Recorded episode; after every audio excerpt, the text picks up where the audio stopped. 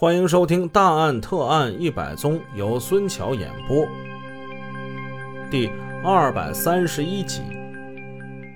跟刘美娟这种水性杨花的女人搞，绝对是不易张扬的。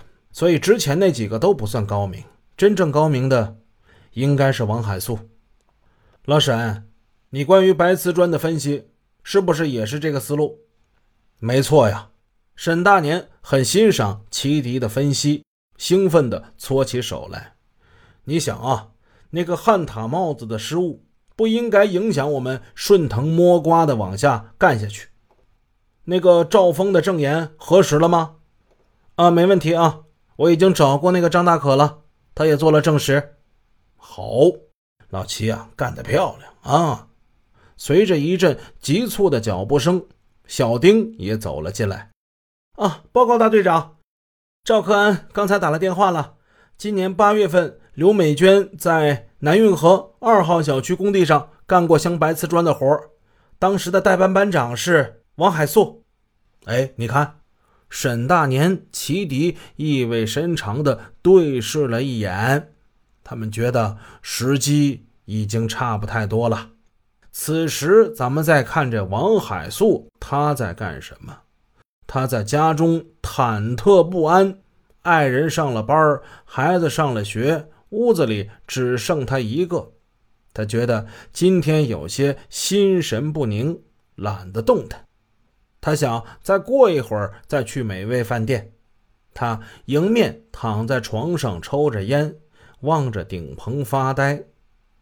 那天离开派出所之后，王海素的心情并不感到轻松。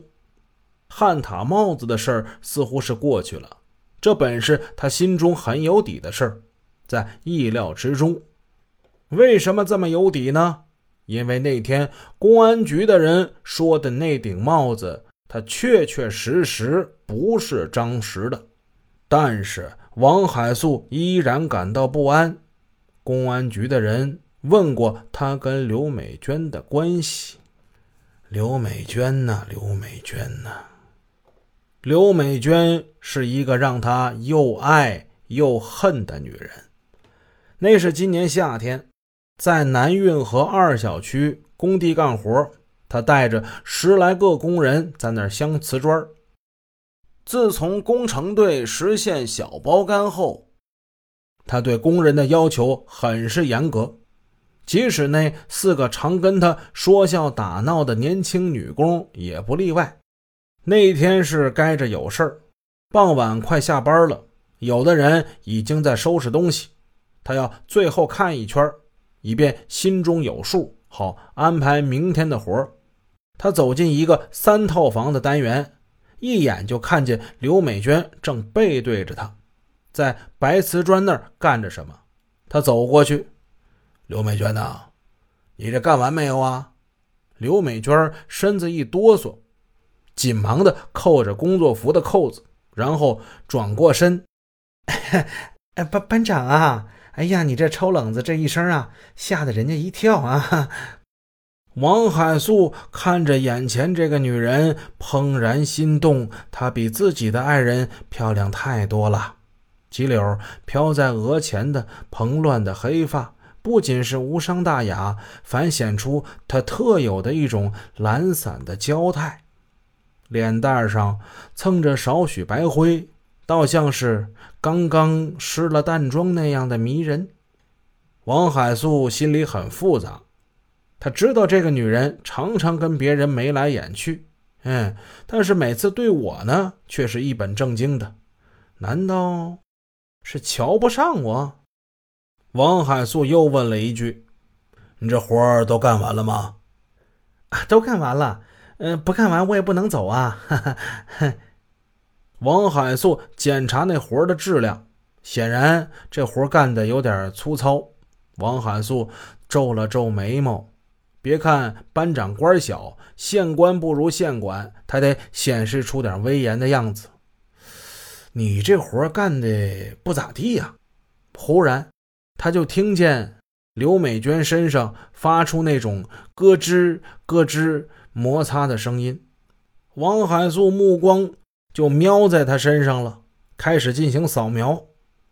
刘美娟身上穿的是一个三紧式的工作服，下面兜得很紧，鼓鼓囊囊的。她很快就明白是怎么回事了，因为她以前当小工的时候也干过这种事儿。一种幸灾乐祸的快感使她很兴奋。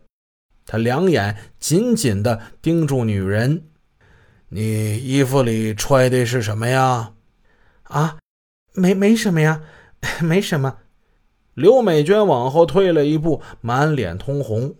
现在对她不能客气，她迅速的伸出了手，将刘美娟的衣扣解开一个。这一解不要紧，十多块的白瓷砖露了出来，还有一块掉在地上，给摔碎了。好啊你！王海素显得怒不可遏。哎呀，班长啊，你小声点儿，你小声点儿。我刚搬家，厨房就用这个。你这，哎，说吧，偷了几回了？班长，我头一回。你说这还让你看见了？哼，头一回。王海素心想：你骗鬼呢？即使是头一回，我也得向上面去说一说啊。哎呀，王班长，你能那么做吗？刘美娟媚笑着，好歹咱们是一个班的，你放我一回嘛，你就当没看见，你就当没看见呗。刘美娟抓着王海素的胳膊，不停地摇着。看到这个使自己想入非非的女人如此低三下四的哀求自己，王海素醉了，傻了，这不正是一个机会吗？王海素笑了：“你呀，我能干出那种缺德事吗？你说说是不是？我是班长，你受处分，我脸上有光彩呀！啊，都拿下来吧。”刘美娟放心了，站着不动，由他把白瓷砖一块一块从他身上拿下来。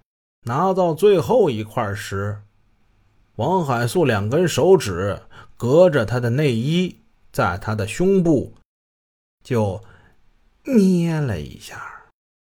就见刘美娟也没喊也没叫，只是轻轻的呻吟了一下，没有任何反抗。只是用那大眼睛忽闪忽闪的看了王海素几眼。王海素骨头酥了，这个女人还真是贱的出奇呀！本集已播讲完毕。如果您喜欢孙桥的作品，欢迎多多点赞评论，这样能帮助我们的专辑让更多朋友听到。感谢您的支持。